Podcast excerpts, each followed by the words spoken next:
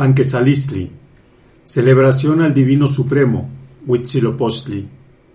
Nuestros antiguos mexicanos, conocedores de la relación de su mundo interior con el exterior, reflejaron su pensamiento y sentir en la celebración popular religiosa llamada Panquetzalistli, la veintena del advenimiento del señor Huitzilopochtli como el sol glorioso, símbolo del triunfo del ser y el salvador de los hombres cuando están en riesgo de degradar.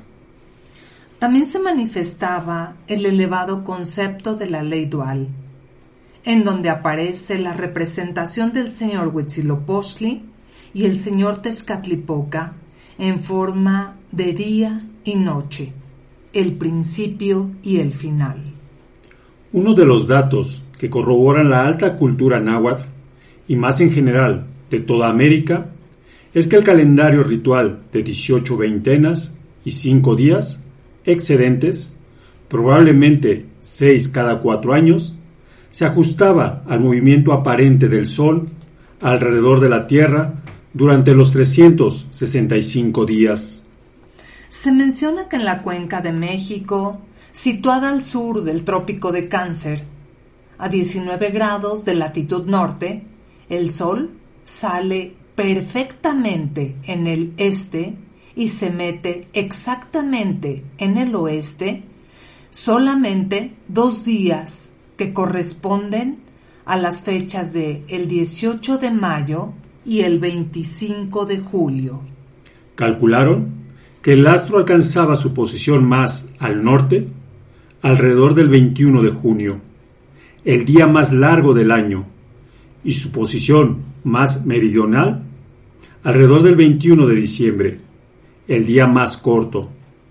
Entre estos dos extremos de luz y obscuridad, calcularon dos fechas durante las cuales el día y la noche se igualaban, y estos son el 21 de marzo y el 21 de septiembre, que son los equinoccios.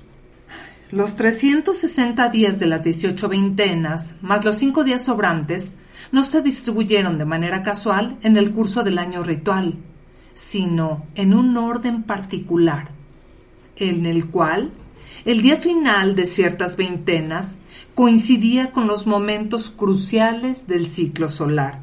Por ejemplo, el último día de la veintena de Tlacaxipehualistli, el 23 de marzo, según el calendario gregoriano, se conmemoraba la salida del sol en el este por otro lado, el último día de Toshkatl, el 22 de mayo, y el último día de Hueytecuilhuitl, el 21 de julio, se conmemoraba el paso cenital, es decir, la posición del Sol en la parte más alta de la cúpula celeste, en la región de la Cuenca de México.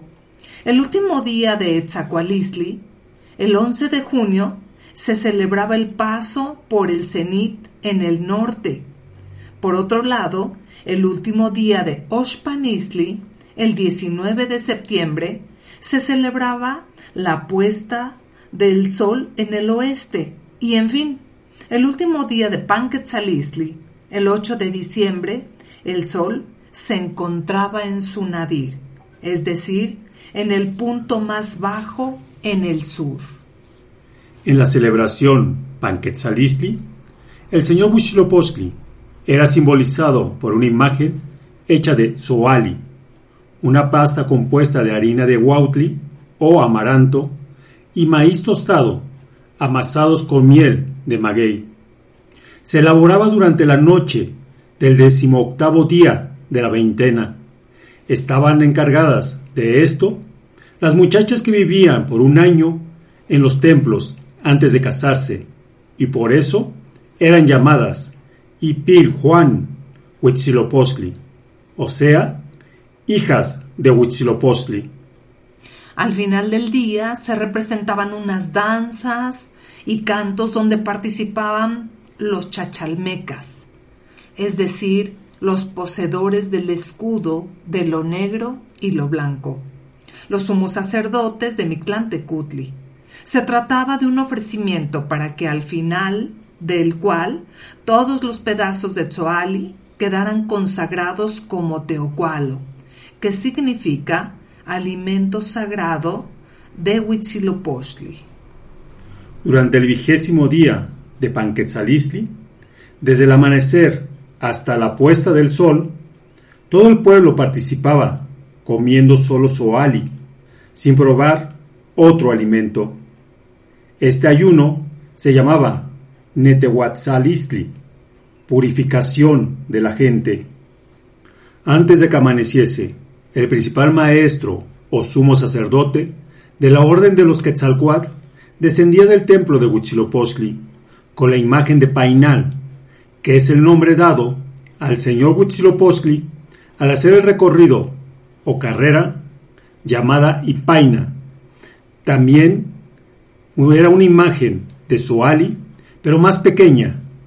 Era precedido por un estandarte en forma de serpiente o chicoat, símbolo del guerrero azul, y era seguido por la población participante. Popularmente, hoy se puede concebir la fiesta de Panquetzalistli como la celebración más recordada y esperada del año, ya que une a la sociedad, a la familia, al género humano y al mismo individuo.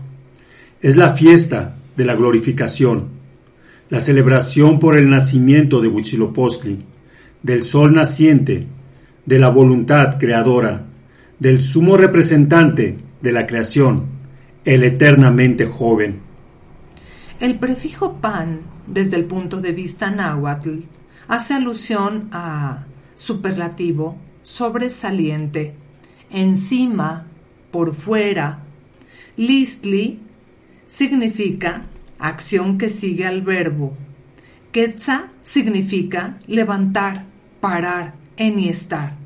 De tal forma que Panquetzalistli significa sobreponerse, sobresalir trascender, la fiesta de la glorificación al Divino Supremo, el poder de la voluntad significada por el eterno Huitzilopochtli.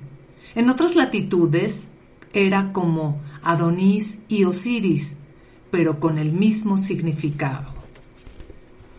La importancia de la celebración del nacimiento del señor Huitzilopochtli se debía al compromiso adquirido por nuestros legendarios ancestros mexicanos de recordar su origen divino y de su obligación de sostener la creación y expansión de su sociedad y el conocimiento sagrado.